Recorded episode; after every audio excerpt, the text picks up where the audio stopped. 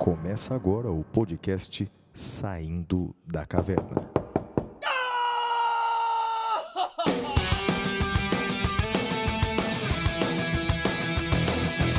Com Guilherme Madeira, Fala galera, sejam bem-vindos, sejam bem-vindas. Flávio Martins, Olá, meus amigos, sejam muito bem-vindos ao primeiro episódio do nosso podcast. Era um sonho que a gente tinha já há bastante tempo, empolgados aí com a onda do, do podcast no Brasil, a gente resolveu ah, colocar em prática, não é isso, Flávio? É isso aí mesmo, meu amigo Madeira. Aqui quem fala é o Flávio Martins. Eu quero agradecer a todos vocês que se manifestaram ansiosamente por esse podcast. O Saindo da Caverna finalmente nasceu. Para todos vocês que mandaram mensagens, para todos vocês que esperaram, muito obrigado. Estamos aqui. Mas eu queria fazer uma pergunta primeiramente para o meu amigo Guilherme Madeira, que está aqui conosco. Madeira, Saindo da Caverna? Mas por que isso, Madeira? Por que o nome Saindo da Caverna? Explica pra galera. Bom, Flávio, o nome é uma referência clara ao mito da caverna de Platão. Ah, e para quem não se recorda exatamente desse mito, ah, Platão sustenta que nós vivemos no fundo de uma caverna e estamos aí ah, presos por correntes e tudo mais, e a gente está voltado para o fundo da caverna. E tem uma, uma fogueira e nós só conseguimos ver as imagens projetadas na, no fundo da caverna. Uma dessas pessoas consegue sair e sai da caverna e vê toda aquela, aquela luz, aquela profusão de cores, de formas verdadeiras. E aí ela decide voltar para a caverna para contar para as pessoas o que ela viu. A nossa ideia é que todos nós, nós apresentadores e vocês ouvintes, que nós saiamos juntos da caverna. E Flávio, me fala uma coisa. Conta para mim e para todo mundo como é a estrutura do nosso programa. Olha, Madeira, que legal. A gente ficou um tempão trabalhando na elaboração desse programa para saber quais são os blocos que fazem parte do programa. E vai ser assim: o ouvinte do nosso programa já vai se acostumando, hein? Depois dessa apresentação inicial, que nós vamos mandar uns abraços para todos aqueles que interagiram conosco, os nossos blocos serão os seguintes. O primeiro bloco vai ser o Notícias da Caverna. Nesse bloco, nós vamos dar as principais notícias jurídicas que aconteceram nesse passado recente, entre um e outro podcast. Então, vamos dar as notícias da semana, o Notícias da Caverna. O segundo bloco, um dos mais importantes, será o bloco Temas Cavernosos. Nesse bloco Temas Cavernosos, nós vamos escolher um tema jurídico relevante. Um tema jurídico relevante que vai ser utilizado não só para aqueles que querem se aprofundar naquele tema do direito, como também aqueles que estão se preparando para concursos públicos, exame de OAB, enfim, para os apaixonados do direito, nós vamos nos aprofundar num tema por podcast, são os temas cavernosos. Depois, Madeira, o próximo bloco será o Pintura Rupestre. Pintura Rupestre. Nesse bloco, nós vamos dar dicas culturais para os nossos ouvintes. O professor Guilherme Madeira vai dar uma dica, eu, Flávio Martins, darei outra dica. Eventualmente, Madeira, eventualmente, nós teremos um convidado especial aqui no podcast. Por vezes, vamos convidar alguém. E aí vai ser o bloco Visita na Caverna. Mas o final, o bloco final, o mais esperado de todos, é o prêmio Capitão Caverna. Nesse prêmio Capitão Caverna, eu e professor Guilherme Madeira vamos eleger o destaque positivo e o destaque negativo no mundo do direito que aconteceu nas últimas semanas. Portanto, Madeira, essa é a programação. Já quer apresentar o primeiro bloco? Então nós vamos agora para o primeiro bloco, que é o Notícias da Caverna. Até já!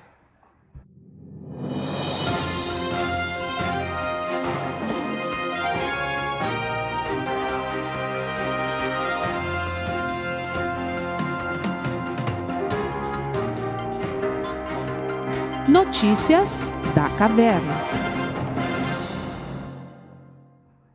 Muito bem, meus amigos. Nesta semana a gente tem vários destaques para vocês e eu gostaria de iniciar, Flávio, com destaque do pacote anticrime. o artigo 3A do Código de Processo Penal, Aliás, Madeira, é uma coisa que várias pessoas pediram pra gente, né? Que no primeiro podcast, e não vai ser o único, que a gente falasse mesmo do pacote anticrime. É a maior novidade do direito dos últimos anos, não é não, Madeira? Olha, Flávio, eu estava refletindo sobre isso, até com o meu colega Luciano Anderson, professor aqui da USP, a gente está publicando um livro sobre o pacote anticrime. Acho que talvez seja a mudança mais importante dos últimos 20 anos. Acho que uh, é uma mudança que altera por completo o sistema.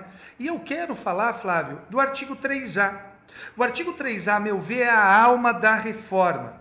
Diz o seguinte: o processo penal terá estrutura acusatória, vedadas a iniciativa do juiz na fase de investigação e a substituição da atuação probatória do órgão de acusação.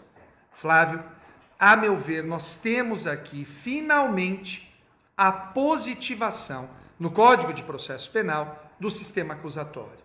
E qual é a ideia do sistema acusatório? O sistema acusatório é aquela ideia de separação de funções. Um acusa, um defende e o outro julga. É chegada a hora da gente assumir de vez a promessa constitucional do sistema acusatório. Então agora o juiz não pode mais produzir prova em prol da acusação.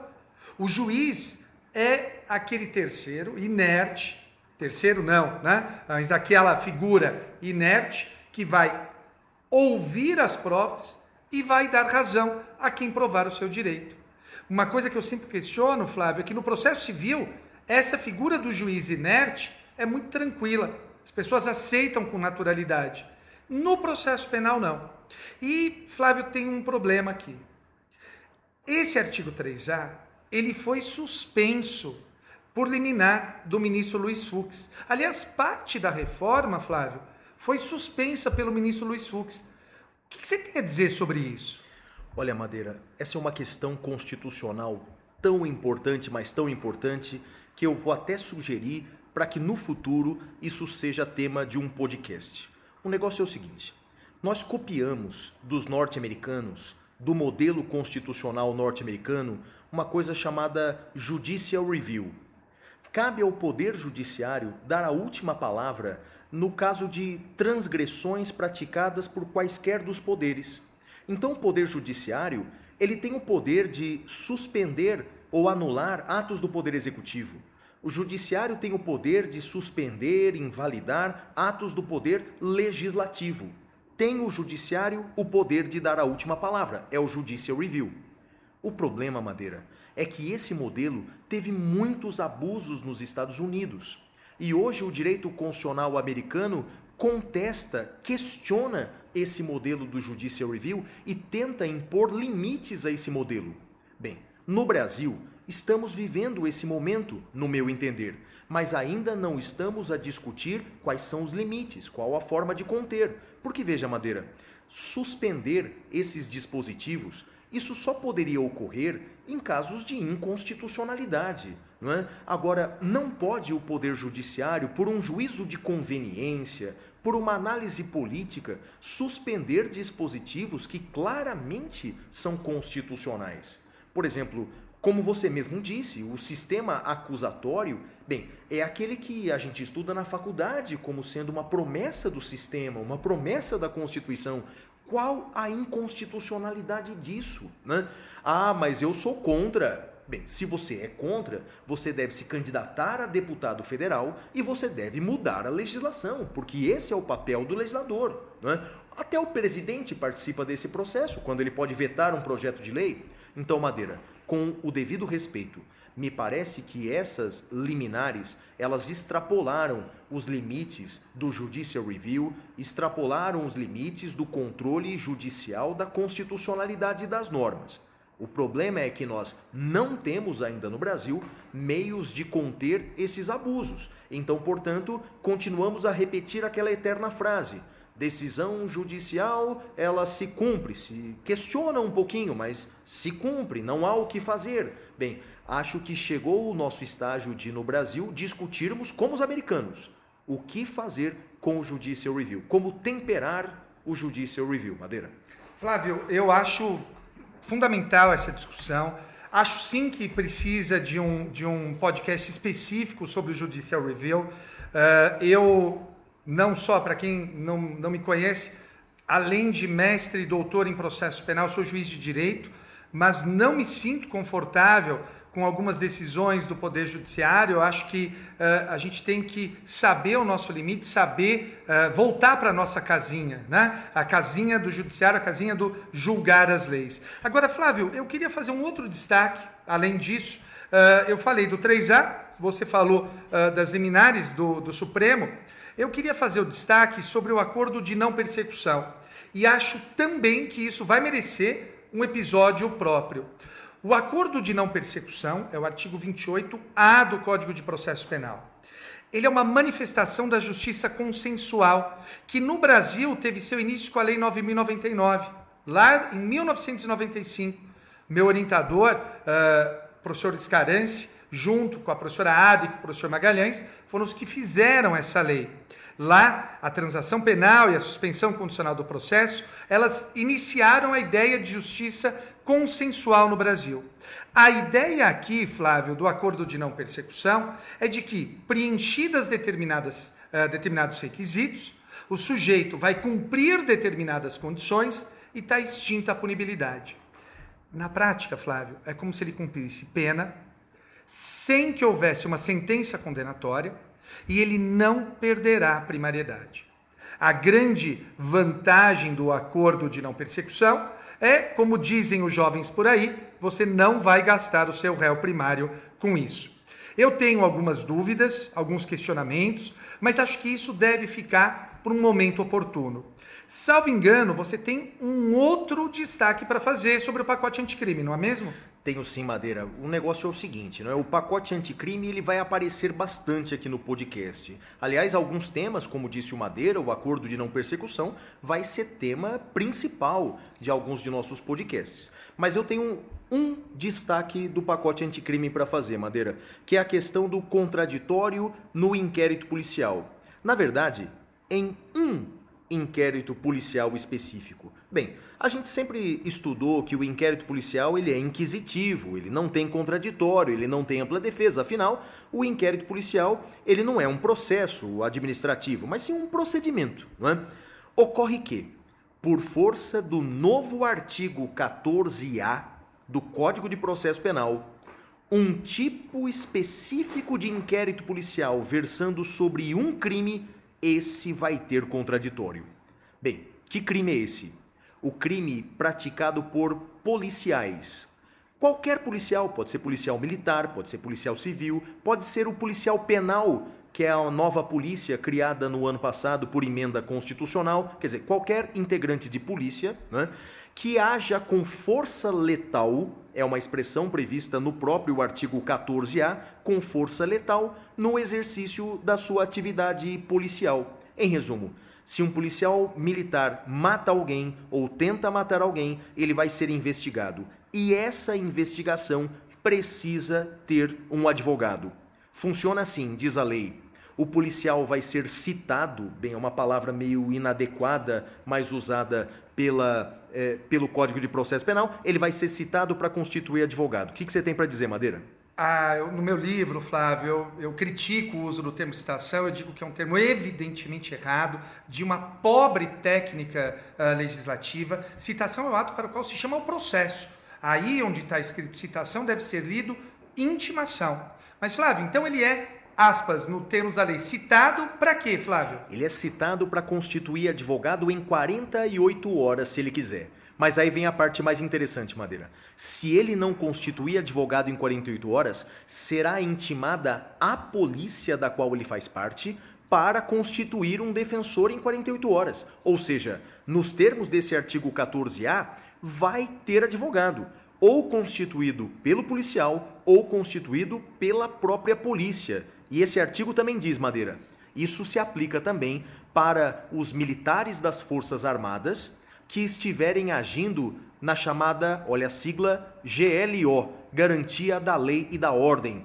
É que a Constituição permite, não é, Madeira, que as, as Forças Armadas sejam utilizadas excepcionalmente no auxílio da segurança pública. Então, se um soldado do Exército sobe a favela, numa garantia da lei e da ordem e mata alguém, nessa investigação tem que ter advogado. Madeira. Eu acho curioso, Flávio, uma coisa. Uh, eu não vejo inconstitucionalidade aí, tá? Uh, mas eu vejo uma questão interessante. Uh, o presidente da República ele está cumprindo as suas promessas de campanha, que é defender aqueles que os elegeram, no caso as forças de segurança pública e quem defende as forças de segurança pública. O presidente da República nesse ponto não se preocupa com o aumento de gasto, porque vai ter gasto. Você que me ouve, eu, todos nós vamos pagar por esses advogados, né? Uh, e aí eu sempre me pergunto por que, que alguns merecem advogado e outros não. Né? Quais os valores que estão por trás disso? Flávio? É, Madeira, isso me faz demais lembrar aquela frase eternizada pelo George Orwell naquele livro Revolução dos Bichos. Quer dizer, todos são iguais mas uns são mais iguais que os outros. Né? A diferença, Madeira, entre um governo e outro é que cada governo prestigia de uma forma o seu eleitor. É? Se alguns governos prestigiaram mais os empresários, mais os criminosos corruptos de terno e gravata, agora vamos prestigiar os também criminosos com farda, que estejam no exercício da função. Bem, eu prefiro tratar todos de forma igual, mas nesse mundo do direito contemporâneo, a depender dos resultados eleitorais, as pessoas acabam sendo prestigiadas, não é, Madeira? Tempos estranhos, meu caro Flávio, como já diria o ministro do Supremo. Bem, amigos, nós encerramos este bloco e o próximo bloco é o Temas Cavernosos. Uh, a gente pensou muito qual seria o tema cavernoso para iniciar o nosso podcast. E acho que a gente fez uma escolha que diz muito com ambos.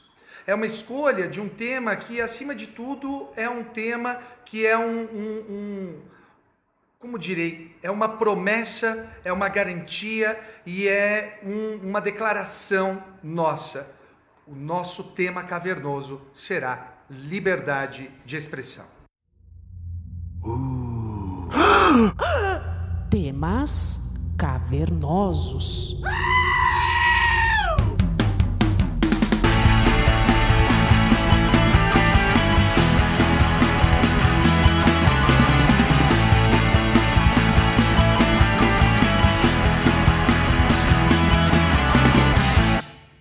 Bem, meus amigos, o tema cavernoso de hoje é a liberdade de expressão. Ela, ela é um dos valores centrais das democracias. E ditadores, sejam de qual espectro político for, eles buscam limitar as vozes dos seus cidadãos.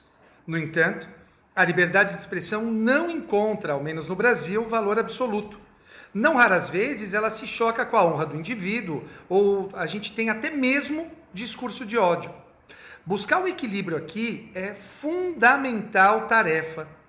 E o Flávio, ele é um dos grandes estudiosos da liberdade de expressão no Brasil. E por isso, ele vai nos apresentar importantes elementos da liberdade de expressão para que a gente possa entender o que é, seu conteúdo, seus limites e testar algumas hipóteses. Flávio, é com você, meu amigo. Madeira, primeiramente, obrigado pelas palavras aí, devem a sua amizade, mas vamos lá. Realmente concordo contigo, a liberdade de expressão é um dos mais importantes pilares, valores da democracia. E ele começa principalmente, Madeira, com o constitucionalismo moderno. Então é lá no final do século XIX, portanto, é, desculpa, no final do século XVIII, com as constituições americana, com a Constituição francesa, é que esses valores individuais começam a ser mais protegidos né, pela Constituição. E a liberdade de expressão é um dos aspectos dessa nossa liberdade, um dos mais importantes aspectos da liberdade e do exercício da cidadania. Mas veja, Madeira, existem vários tipos de liberdade de expressão né, e que devem ser tutelados, cada qual de uma maneira um pouco diferente. Então, por exemplo, nós temos, e faz parte da liberdade de expressão, por exemplo, a liberdade artística a liberdade científica, a liberdade de comunicação. Bem, o cerne de tudo é a liberdade de expressão, mas cada, cada aspecto da liberdade de expressão é tutelado à sua maneira. Liberdade de cátedra também estaria aí? Excelente observação, Madeira. Parece que a gente combinou, mas não combinou, não. Não, né? pior que não. a liberdade de cátedra, sim, é um dos aspectos. E ela é tratada pela Constituição também, a Constituição brasileira. Bem, não com essa expressão que já tivemos no passado, liberdade de cátedra, mas pela liberdade, está lá na Constituição, liberdade de aprender e de ensinar. Então, portanto, ao falar da liberdade de ensinar, é, está prevista a liberdade de cátedra. E, aliás, uma informação, Madeira: com base nesse dispositivo, o STF já considerou inconstitucional algumas leis estaduais conhecidas como escola sem partido.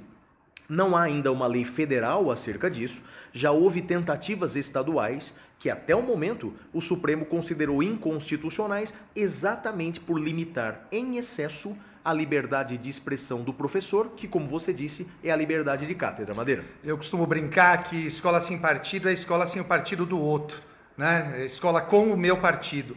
Eu, como professor, como filho de professores, de uma família de professores, eu uh, repudio esse tipo de, de, de conduta. Uh, acho, é óbvio, que o professor precisa ter responsabilidade, o professor não deve simplesmente passar uma única visão de mundo, é evidente, mas isso não significa fazer aquele isentismo tolo né, de falar: olha, mas a escravidão foi boa. Não, meu amigo, não foi. O nazismo foi bom. Não, não foi. Não foi. Acho que há valores claros que foram conquistados pelas democracias e isso não existe outro lado. A gente não pode dar outro lado para fascismos, para nazismos e afins.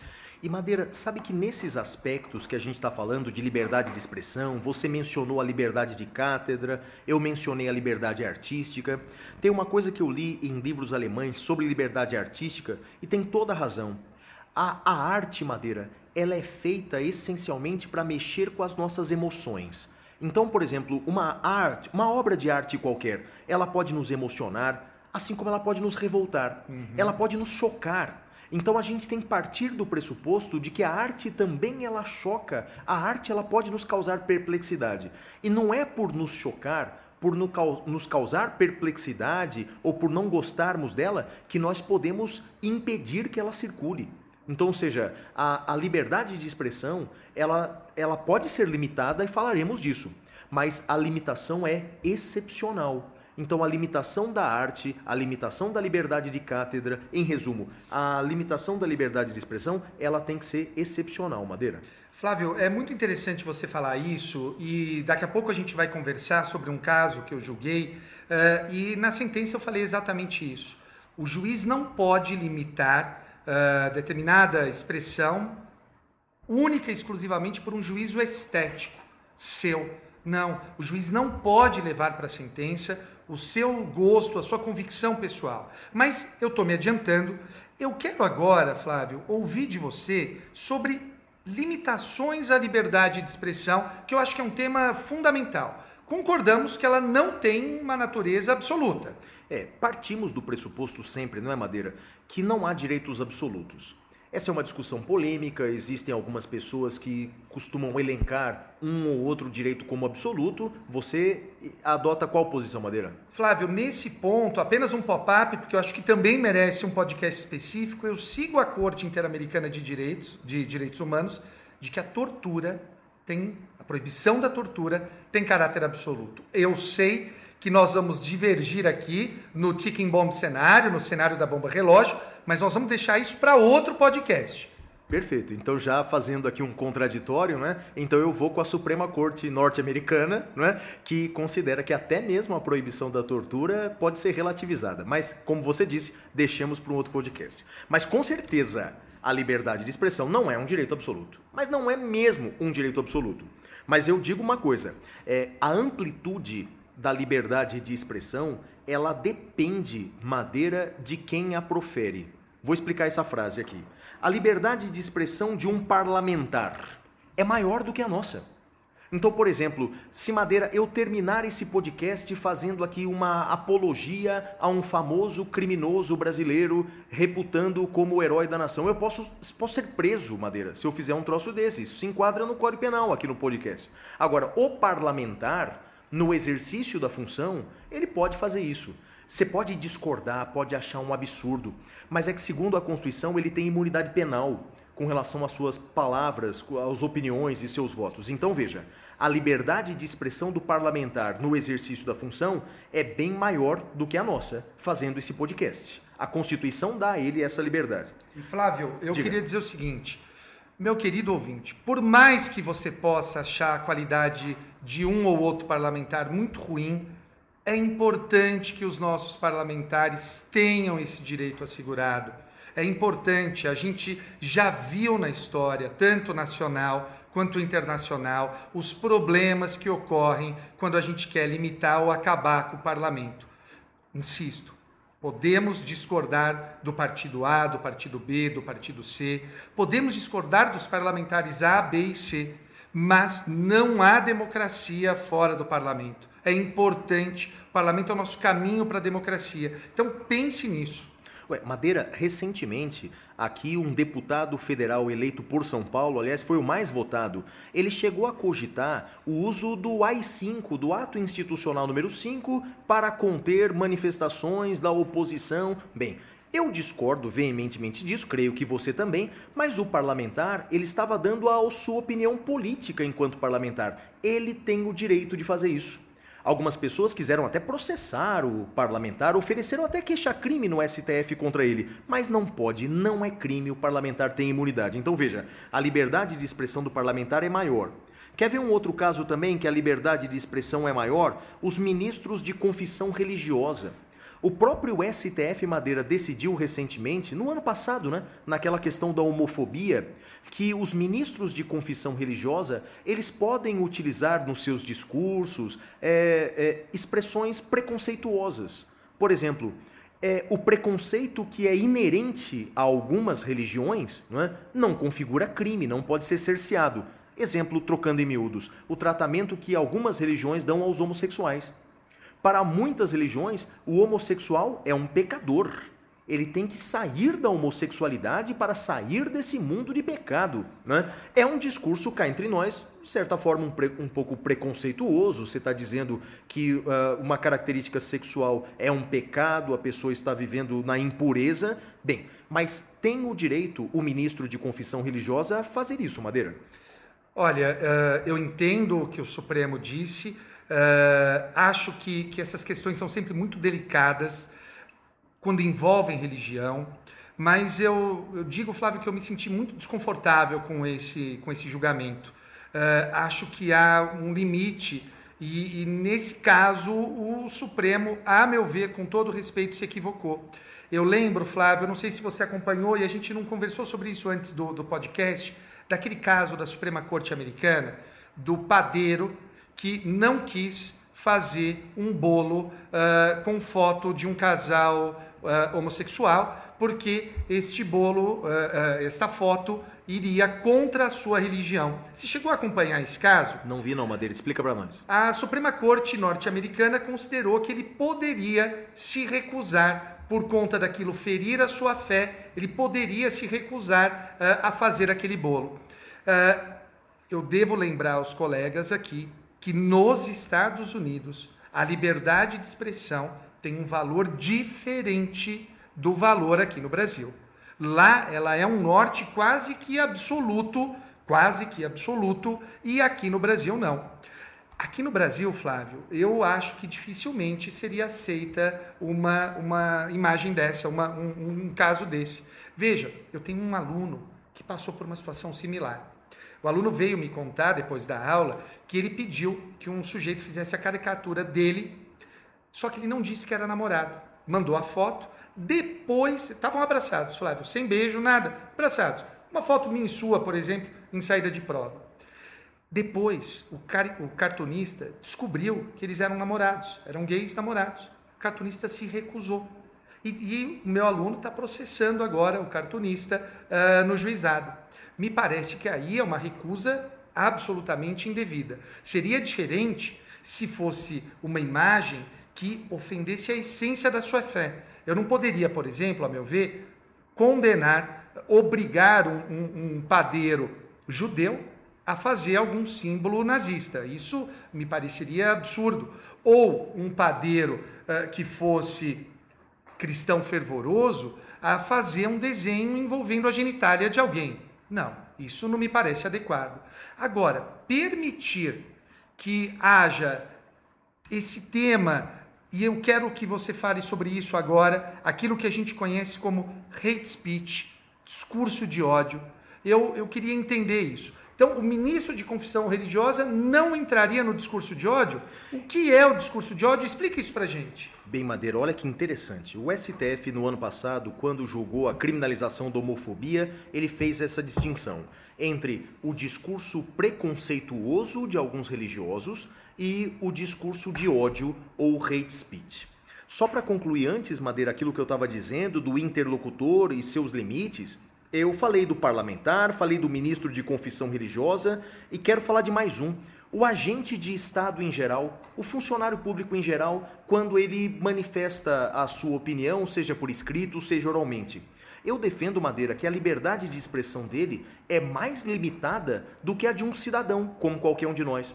Porque na administração pública existem princípios constitucionais que regem a administração pública e que não regem a vida do cidadão, não é? Então, por exemplo, princípios constitucionais como a moralidade.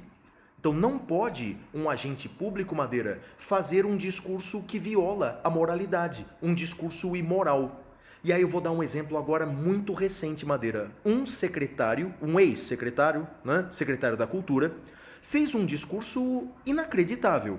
Era um discurso em que repetia palavras de Goebbels, um dos ministros lá do, do, do, Hitler no nazismo, né? É ministro da propaganda, não era o Goebbels? Né? E ao som de Wagner, que era é, o compositor preferido de Hitler, ou seja, foi uma coisa feita meio que de propósito mesmo, não é? Bem, aquele discurso, Madeira, era um discurso, o, o conteúdo era aceitável, quer dizer, o Estado tem que controlar a cultura. Bem, eu não concordo muito com isso, mas aquele discurso por si só não é criminoso.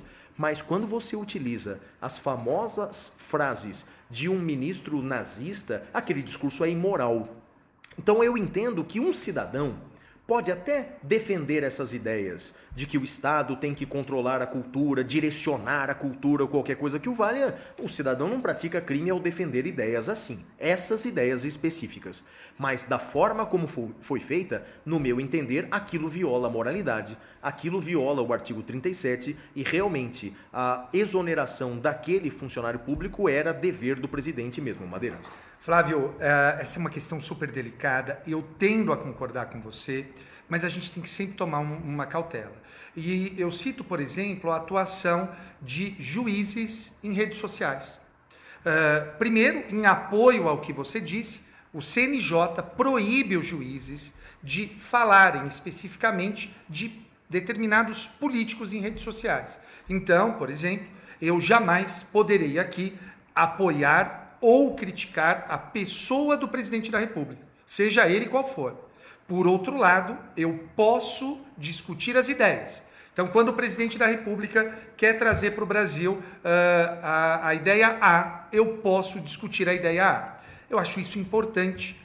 O problema, o problema é que a história mostra que essas limitações, como são vagas, elas acabam permitindo e servindo de subterfúgio para punir os juízes discordantes. E se tem uma coisa que é importante, é a pluralidade, é o pluralismo de ideias, são as discordâncias sadias, as discordâncias saudáveis. Pode não parecer para o ouvinte, mas eu e o Flávio discordamos profundamente de uma porrada de coisas. E, no entanto, mantemos aqui a nossa convivência saudável e tudo mais. Pega, por exemplo, um querido amigo nosso, o professor Bunazar. O professor Bunazar, uh, que também tem uma profunda discordância com, com o nosso pensamento, com o meu, com o seu, e, no entanto, convivemos pacificamente. Às vezes eu tenho vontade, confesso, de uh, dar alguns socos na cara dele, mas uh, infelizmente eu não, não posso fazer isso. Aliás, Madeira, falando uma coisa, pegando um gancho numa coisa que você disse, a liberdade de expressão nos Estados Unidos é bem diferente da liberdade de expressão aqui no Brasil e na Europa. O Brasil copia bastante o modelo uh, europeu. Lá nos Estados Unidos, como você disse, a liberdade de expressão ela é muito ampla. Bem, é porque isso tem a ver com a formação dos Estados Unidos. É um estado muito liberal, não é? É um estado muito liberal. Então, portanto, é muito excepcional que o estado interfira na liberdade das pessoas. Já houve decisões, por exemplo, dos americanos que permitiram a transmissão em TV de um discurso da Ku Klux Klan. Pra você ter uma ideia. Porque, na verdade, o conteúdo, o Estado não pode interferir, dizia-se à época, não pode interferir no conteúdo do discurso. Mas veja, Madeira, isso lá nos Estados Unidos vem sendo atenuado também. Então, quer dizer, eles vêm se aproximando um pouquinho de nós, eles vêm limitando um pouquinho mais a liberdade de expressão do que no passado, em que era realmente ampla demais. Não é, Madeira? Tem um, um caso famoso da Suprema Corte que ela analisou queima de cruz. Para quem não está uh, uh, uh, afeto ao tema, a Ku Klux Klan adora queimar cruz. E aí o que, que aconteceu? Eles pegaram dois casos, e, e isso dá muito à mentalidade norte-americana. No primeiro caso, era uma cruz enorme, eu não lembro agora da metragem, Flávio, e eles queimavam a cruz e dava para ver da cidade inteira ela queimando. No outro, dois adolescentes queimaram uma cruz e botaram a cruz queimando na frente da casa do vizinho, que é negro. O que, que aconteceu? A Suprema Corte olhou e falou: olha, queimar a cruz enorme tá tudo bem.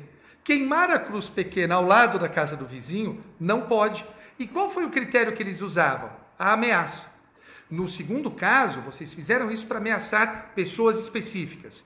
Não pode. No primeiro caso, estava abarcado pela liberdade de expressão. Olha que Maluquice, a meu ver, mas enfim. Sensacional, Madeira. Mas é isso, quer dizer, eles estão tentando encontrar alguns limites à ampla, amplíssima liberdade de expressão. Você citou o professor Bunazar. O professor Bunazar é um é, é, defensor ferrenho da liberdade de expressão ao estilo norte-americano. Ele gosta, sim. ele defende. Eu vou aproveitar o ensejo e mandá-lo para o inferno, né? porque já que podemos nos expressar como quisermos, segundo ele defende, tenho esse direito, não é não? Pior que ele vai dizer que você pode fazer isso. e é a nossa discordância, uma das discordâncias fundamentais é essa. Madeira, agora o ponto central da minha fala. Né? É, quais são os limites da liberdade de expressão? Quais são os limites? Eu vejo as pessoas se perdendo quanto a isso. Olha, vou dar uma dica. Todo direito fundamental sempre vai encontrar dois limites. Nós chamamos de limites externos e limites internos. Todo direito fundamental tem isso, a liberdade de expressão também tem. Limites externos e internos. Olha só, os limites externos, esses são mais fáceis de ser encontrados porque são limites impostos ou pela Constituição, portanto, são outros direitos constitucionais que limitam a liberdade de expressão. Vou dar um exemplo: honra. Honra. Então, quer dizer, eu não posso, por meio da minha liberdade de expressão, ferir a honra das pessoas. Outro exemplo: intimidade. Eu não posso, por meio da minha liberdade de expressão, contar as intimidades sexuais de alguma pessoa que eu quiser nesse podcast. Então, quer dizer, por são favor, limites. não. Não, não farei isso. A não, não ser no final do programa. Fique até o final do programa. Contaremos os detalhes sórdidos sexuais de Maurício Bunazar. Né? Acho então, que você estava falando de mim, do Bunazar, ok. então, olha, essas são limitações externas. Elas são impostas ou pela própria Constituição ou até mesmo pela lei, Madeira. Até mesmo pela lei. Então, a lei pode limitar, dentro dos limites do que é razoável e proporcional, a lei pode limitar direitos. Por exemplo? Vamos lá, Madeira. É, tem um crime, por exemplo, previsto no Código Penal, que é o crime de. Me ajuda, é, com relação a objetos religiosos, com relação a culto. vilipêndio a cultos religiosos, não é isso? Então, Algo assim. É. Então, ou seja, queimar uma cruz, por exemplo, numa, aqui no Brasil, Madeira, é crime chutar uma santa, queimar uma cruz, chutar macumba. Ou seja, isso configura crime no Brasil. Porque, quer dizer, é uma limitação a minha possibilidade de me exprimir, de me exprimir. Então, quer dizer, a lei pode impor certos limites. Ah, vou dar um outro exemplo melhor, Madeira, o crime de racismo. Uhum. Né? O crime de racismo. Então, quer dizer, eu tenho a liberdade de expressão, mas é, eu posso, nesse podcast, eventualmente, ser enquadrado na lei de racismo, a depender das minhas palavras. Então, quer dizer, essas são limitações externas, Madeiras é, Madeira, são limitações impostas pela própria Constituição, por meio de direito, outros direitos fundamentais, ou podem ser limitações é, feitas através da lei. A lei limitando direitos fundamentais. Repito, Madeira, essa lei precisa passar por um, crim, um, um crivo essa lei precisa passar por um crivo, ou seja, o crivo da proporcionalidade, o crivo da razoabilidade. Deixa eu só fazer uma correção, Madeira. Eu falei chutar macumba, na verdade, essa é uma, uma gíria. Eu quero respeitar todas as religiões afro-brasileiras, ou seja, os, as oferendas religiosas, mas que vulgarmente é, se fala macumba na gíria aí. Respeito a todos vocês. Outra limitação, Madeira, aí que está o problema. As limitações internas. Essas são mais difíceis de encontrar. As limitações externas é fácil. É só você olhar outros direitos fundamentais, é só você olhar a lei. Agora, limitações internas é um problema mais sério. A ideia, a defesa é a seguinte, né? No direito constitucional nós afirmamos que como os direitos não são absolutos, né, eles partem de um pressuposto fático relativo. Ou seja, os direitos, eles não protegem todos os fatos possíveis e imagináveis. Trocando em miúdos, a liberdade de expressão ela não protege todos os discursos. Nem todos os discursos estão protegidos a priori pelo texto constitucional. A priori, nós já afastamos alguns discursos. E aí é que entra aquilo que você me perguntou: os discursos de ódio, os hate speech. Os discursos de ódio, eles não são protegidos pela Constituição. Mas sabe qual é a polêmica disso tudo, Madeira? Onde é que está escrito o que é discurso de ódio? O que, que você tem para dizer sobre isso? O que, que você já viu? O que, que você falou sobre isso já? Esse tema é um tema muito delicado, é um tema muito difícil. Uh, eu me lembro agora, uh, e eu ia até perguntar para você, por exemplo, vamos pegar um, um, um, caso de alguém que na nossa época de infância era alguém absolutamente adorado e que hoje está sendo objeto de intensa, intenso questionamento e revisionismo. Monteiro Lobato. Monteiro Lobato era um notório racista a gente descobriu isso depois, pelo menos eu descobri isso depois de adulto. Uh, ele teve um livro, Flávio, uh, acho que é, chama o Presidente Negro ou qualquer coisa assim, que nos Estados Unidos foi proibido por conta de racismo. É. Nos Estados Unidos. E aí, a obra dele, em parte, ele diz, uh, acho que é, é Tia Anastácia era uma negra retinta. Acho que é essa a expressão que ele usa a gente pode manter isso no livro? A gente vai mexer ah, no que livro? Tema, que tema sensacional, Madeira. É, bem, é, eu entendo o seguinte, bem, Monteiro Lobato era racista, sim, porque o Brasil era extremamente racista, não é? Você vai é, encontrar, por exemplo, músicas que são extremamente racistas, é impressionante como você pega em décadas anteriores músicas racistas ou absolutamente preconceituosas. Então, o teu cabelo não nega mulata, não é? Mas é, tem uma frase que é terrível, mas como a cor não pega mulata, mulata eu quero seu amor, quer dizer, como você não vai passar essa negritude para mim, você pode se aproximar, é uma coisa é horrorosa. Horrorosa, coisa horrorosa, né? Tem uma música do Moreira da Silva, chama Na Subida do Morro. Ele diz: Na subida do morro me contaram que você bateu na minha nega. Isso não é direito, bater numa mulher que não é sua. Quer dizer, não é direito bater numa mulher que não é sua. Bata na sua mulher que eu bato na minha um horror, Madeira. A sociedade brasileira era assim, não é? Mas até recente, se você for pensar, recente assim, na nossa juventude, aquela negra do cabelo duro que não gosta de pentear, quando passa na boca do túnel, o negão começa a gritar, olha ela aí. Era Luiz Caldas, Luiz isso, Caldas, Luiz Caldas. Não, continua cantando. O Luiz Caldas está Um abraço para Luiz Caldas, se ele for ouvinte do nosso podcast. Nada contra a sua obra, meu amigo. Continue cantando. Ah, mas, o Madeira, o Brasil era racista, o Brasil era preconceituoso. O Brasil ainda é. É, de fato, de fato. Ainda é. É, de fato. Mas o Brasil não tinha pudor de ser racista. Ele não tinha vergonha de ser racista. Então suas músicas eram muito racistas, eram muito preconceituosas. Então, quer dizer, já, já fomos piores do que somos hoje. Já fomos piores, Madeira. Eu tenho dúvidas, Flávio. Honestamente, eu tenho dúvidas. Eh, você está nas redes sociais tanto quanto eu. Eh, a gente vê os absurdos que são ditos. Eh, eu honestamente não sei se já fomos piores. Eu, eu gostaria de me abster disso. Eu, eu não vou opinar nesse ponto vou bancar a Glória Pires, um abraço também, Glória Pires, uh, e eu prefiro não opinar se melhoramos ou pioramos, eu ainda uh, quero meditar com maior vagar sobre isso. E Madeira, sabe que no problema do discurso de ódio é o seguinte: realmente não tem lei definindo o que é discurso de ódio, mas até teria uma lei, Madeira. Existe uma convenção chamada Convenção contra o Racismo, a Discriminação Racial e Formas Correlatas de Intolerância essa uh, convenção o Brasil ainda não aprovou, falta a ratificação do nosso Congresso Nacional, quer dizer, o referendo do nosso Congresso Nacional, para que essa convenção entre em vigor no Brasil. Quer dizer, se ela fosse referendada pelo Congresso Nacional, entraria em vigor no Brasil eh, como norma supralegal ou constitucional, e aí teríamos uma definição correta, precisa de discurso de ódio. Até que isso aconteça, Madeira fica com a gente na doutrina. Eu já vou te dar um discurso de ódio, mas o que, que você tem para dizer para isso? Eu vou dar uma definição de discurso de ódio. Dê a definição e eu queria saber se, de alguma forma, essa definição que você vai dar, uh, em que maneira ela se liga ao precedente famoso que todos estudamos no curso de Direito do caso Elvanger, Flávio. Vamos então, lá. vamos lá. Vamos lá, Madeira. Definição que, na verdade, é, é comum na doutrina estrangeira. Eu copio aqui, vou citar um trechinho do meu livro para não faltar nada, Madeira. São palavras que tendem a insultar, intimidar ou assediar pessoas em virtude de sua raça, cor, etnia, nacionalidade, sexo ou religião ou que possuam capacidade de instigar violência, ódio ou discriminação contra tais pessoas. Madeira, me parece que o cerne do discurso de ódio é o seguinte: é aquele discurso capaz de incitar a discriminação. Então, portanto, é aquele discurso que tem o poder de incitar as pessoas à discriminação ou à violência. É esse caráter externo esse potencial externo incentivador que o discurso de ódio tem.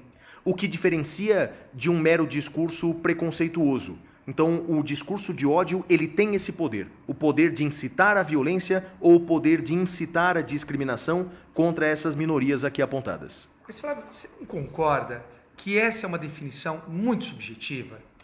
E, e, acho que um dos grandes problemas da área de direitos humanos e direitos fundamentais é a subjetividade. Como é que você vê isso? Mas aí é que está, Madeira. O problema é que no Brasil não há uma legislação sobre isso, mas poderíamos, poderíamos ter.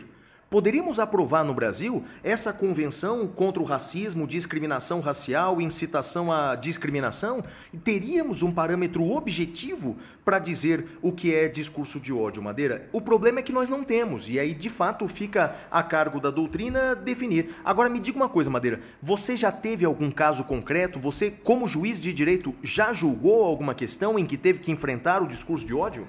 Julguei, Flávio. Eu tive um caso aqui envolvendo aqueles irmãos Piologo.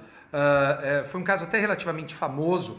O leitor, perdão, o ouvinte que tiver interesse, digita meu nome, Guilherme Madeira, junto com. Uh, uh, junto com, com liberdade de expressão, ou irmãos piologo, ou censura, e vai encontrar minha sentença.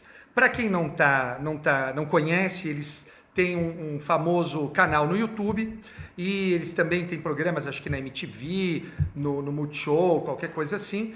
E era um desenho, Flávio, horroroso. Horroroso. Para os meus valores, um desenho horroroso. Uh, havia ali, uh, nesse desenho, uh, mulheres mortas, gays, travestis, um horror, um horror. Tudo aquilo que eu abomino. E a Defensoria Pública e o Ministério Público queriam que eu proibisse esse vídeo. Eu vi o vídeo, uh, eu me lembro que eu trouxe aqui o nosso amigo Gustavo Junqueira para ver o vídeo. Falei, o que, que você acha, Gustavo? Gustavo olhou o vídeo, Gustavo comunga das mesmas opiniões que nós. Gustavo olhou e falou assim: Madeira, eu estou muito feliz de não ser juiz. Eu não conseguiria ser juiz. Eu sei o que você vai fazer, vou me abster de dizer, mas eu estou feliz por não ser juiz. E por mais que eu considere e considero aquele vídeo, aquele desenho horroroso, abjeto, nojento, uh, eu permiti. Eu disse que não era discurso de ódio aquilo lá, porque não tinha essa capacidade de incentivar, e num certo sentido, é a mesma coisa com Monteiro Lobato. Eu não proibiria a obra de Monteiro Lobato, faria um adendo, uma ressalva. A mesma coisa, Flávio, com Hamlet, o Mercador de Veneza. Olha que coisa mais preconceituosa. Mercador de Veneza, que eu, eu gosto, é uma obra. Eh, eu sou fã de Shakespeare, mas um judeu, Shylock, ele uh, diz que se a pessoa não pagar a dívida, ele receberá o tanto que ele emprestou em ouro no corpo da pessoa. Corpo da pessoa. Olha que preconceito. O judeu ávaro preocupado com dinheiro. É uma obra evidentemente preconceituosa. Também não proibiria, não proibiria Lolita, por mais que ligado aí a, a aspectos de pedofilia, de sexo com criança, não proibiria Romeu e Julieta, que também é. Julieta tinha 13 anos, Flávio. Sim. 13 anos, na nossa legislação, é estupro de vulnerável. Não proibiria, mas faria esses adendos. O caso está para ser julgado, a apelação, no Tribunal de Justiça, e é um caso muito interessante, mas eu, por mais que discorde daquele vídeo, não proibiria, como não proibiria South Park, como não proibiria os Simpsons. E aí eu vou, vou tocar um caso polêmico e atual que me parece que se encaixa perfeitamente no que você disse. O vídeo de Natal do Porta dos Fundos. Sim. Eu não sei se você assistiu, mas eu não gostei. Eu não gostei, eu achei eh, piadas de mau gosto, piadas sem graça. Achei um lixo. O primeiro especial deles foi muito engraçado. Muito engraçado. Esse último foi um horror.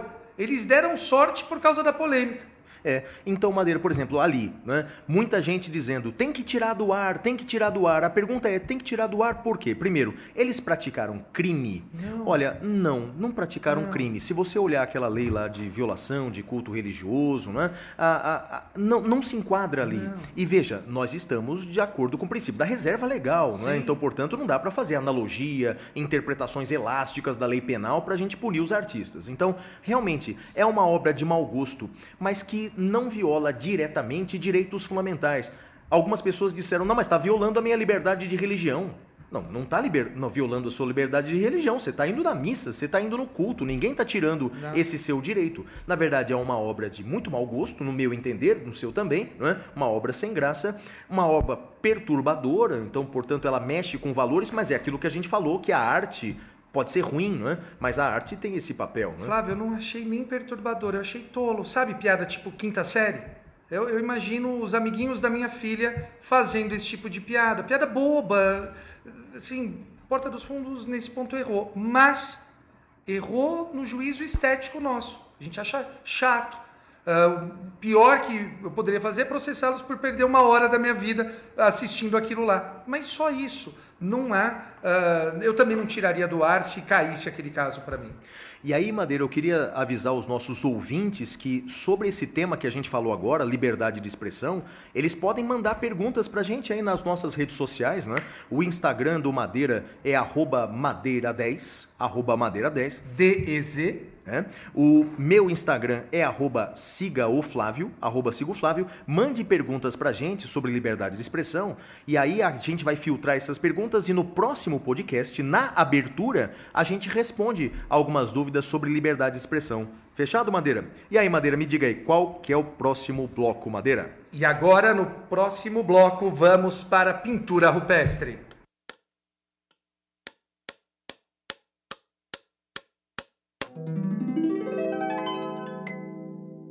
Pintura rupestre.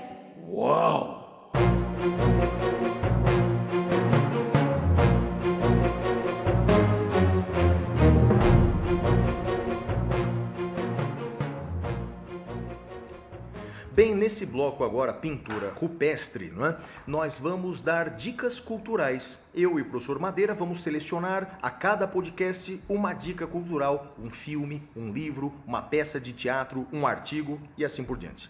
E eu vou começar. Madeira, a minha dica cultural desse primeiro podcast é um filme. Um filme que, no original, no inglês, se chama Blinded by the Light Cego pela Luz, numa tradução literal. Aqui no Brasil, esse livro, esse filme, está sendo traduzido como A Música da Minha Vida. A Música da Minha Vida. Olha, esse filme é, é um filme em inglês, dirigido por uma diretora chamada Gurinder Chadha, interpretado por um jovem, por um adolescente anglo-paquistanês chamado Vivek Kaura. Bem, é o primeiro filme que ele faz. E Madeira, sem dar spoiler, não é? É, é um filme extraordinário, não é? Conta a história de um menino paquistanês que vive no interior da Inglaterra, na cidade de Luton, no- nos anos 80, e ele, alvo de todo preconceito pelo fato de ser paquistanês, ele acaba encontrando na música, acaba encontrando na arte uma forma de nortear sua própria vida. Né? Na música específica, nas músicas de Bruce Springsteen. Na verdade é o seguinte, é um, é um filme que tocou muito comigo e eu sei que você assistiu também, não foi, Madeira? Flávio, é um dos melhores filmes que eu já vi na vida. Ele está no meu top 10. Eu sou suspeito, eu sou apaixonado por Bruce Springsteen. Eu vi The Boss aqui no Brasil. Eu comprei a área VIP sem saber onde era a área VIP. Eu vi Springsteen a 10 metros de distância. No show que eu assisti, uh, o Bruce Springsteen levou um casal para o palco e o cara pediu a mão da garota em casamento. Se você que está nos ouvindo conhece esse casal, marca o casal aqui, porque assim, foi um episódio muito legal da minha vida, eu adoro essa lembrança e esse filme é maravilhoso. E eu tenho a impressão, Madeira, que eu fiquei pessoalmente movido por esse filme, talvez você também. Porque de certa forma, eu e você é, nós temos é, origens semelhantes, não é? Nós tivemos origens muito humildes, somos de famílias pobres do interior de São Paulo e a gente teve que, a nossa maneira, apesar de nossas dificuldades todas, a gente teve que batalhar, a gente teve que lutar e muitas vezes a gente encontrou na arte alguns bálsamos para a nossa vida, não é, Madeira? Seja num, num, filme, seja numa música, isso nos ajudou a fortalecer e chegar onde a gente está aqui, não é não, Madeira? Sem dúvida, e assim, meu amigo, se você não é milionário, se você não está com a vida feita, uh, então Bruce Springsteen está falando com você. Bruce Springsteen fala com cada um de nós que luta diariamente para levar um prato de comida para casa, para educar seus filhos, para vencer na vida de alguma forma. Springsteen é o cara do povo, The Boss. Por exemplo, tem uma música, não é Prove It All Night, que ele fala: não seria bacana se os sonhos se tornassem realidade? O problema é que a vida não é um sonho. Então você tem que se dedicar, você tem que se esforçar, você tem que pegar o que você quer e pagar o preço por isso a gente passou a nossa vida pagando o preço pelas nossas escolhas, não é, Madeira? Muita dedicação, muito esforço, muita devoção. E é isso, é Bruce Springsteen e é o filme Blinded by the Light. Ou, em português, A Música da Minha Vida. E aí, Madeira, qual sua dica cultural desse podcast? Flávio, eu vou dar uma dica cultural diferente da que eu tinha pensado inicialmente. Eu acho que nos dias de hoje, com tudo aquilo que a gente tem visto, contra, contra a educação, contra os valores uh, da cultura ocidental, como liberdade de expressão, que a gente falou aqui, como equidade, como justiça social. Uh, eu acho que as pessoas precisam ler O Alquimista, do Paulo Coelho. Esse é o melhor livro que eu li na minha vida. É um livro que trata de sonhos. É um livro que trata de todos os sonhos que nós nunca podemos deixar morrer em nós. Mudei de opinião quando você nos fez lembrar da nossa história. Eu lá em Bebedouro, você em Cruzeiro, não é isso? Guaratinguetá. Não, Guaratinguetá, cada um né, filho de, de, Minha mãe era professora de escola estadual, uh, então uh, eu, eu lembro que aqui em São Paulo eu tinha que ir a pé para a faculdade porque eu não tinha dinheiro uh, para pagar um ônibus e também almoçar. Eu almoçava no bandejão aqui da USP que era o preço de uma passagem de ônibus à época. E eu pagava, eu vendia brigadeiro para os meus amigos de faculdade para poder comprar os livros que eu tinha da faculdade. Só lembrando aqui, essa é a sessão emotiva do podcast. Então, portanto, é o momento de você chorar com nossas histórias tristes, né? Ô, Flávio, só uma coisa, você vendia brigadeiro normal ou brigadeiro do Código Penal? Era uma coisa horrorosa, Madeiro brigadeiro. Não era criminoso não. Meu não tinha nada só ilícito. Tinha, só tinha chocolate, tá. não tinha substâncias ilícitas. Mas era um brigadeiro horroroso, os meus amigos compravam só porque sabiam que eles estavam me ajudando. Mas olha, era uma coisa deprimente, Madeira. Eu mesmo não comia. Cara, posso, posso te pedir uma coisa então?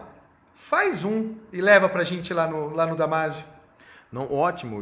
Eu não vou comer porque ele não é bom, mas eu espero todos que vocês adorem o, o meu podcast. Flávio, é isso, né, é isso. Qual que é o nosso próximo bloco? Ah, é o bloco mais esperado, é o bloco que os ouvintes mais vão gostar. Minha gente, com vocês o prêmio Capitão Caverna. É a hora do prêmio Capitão Caverna!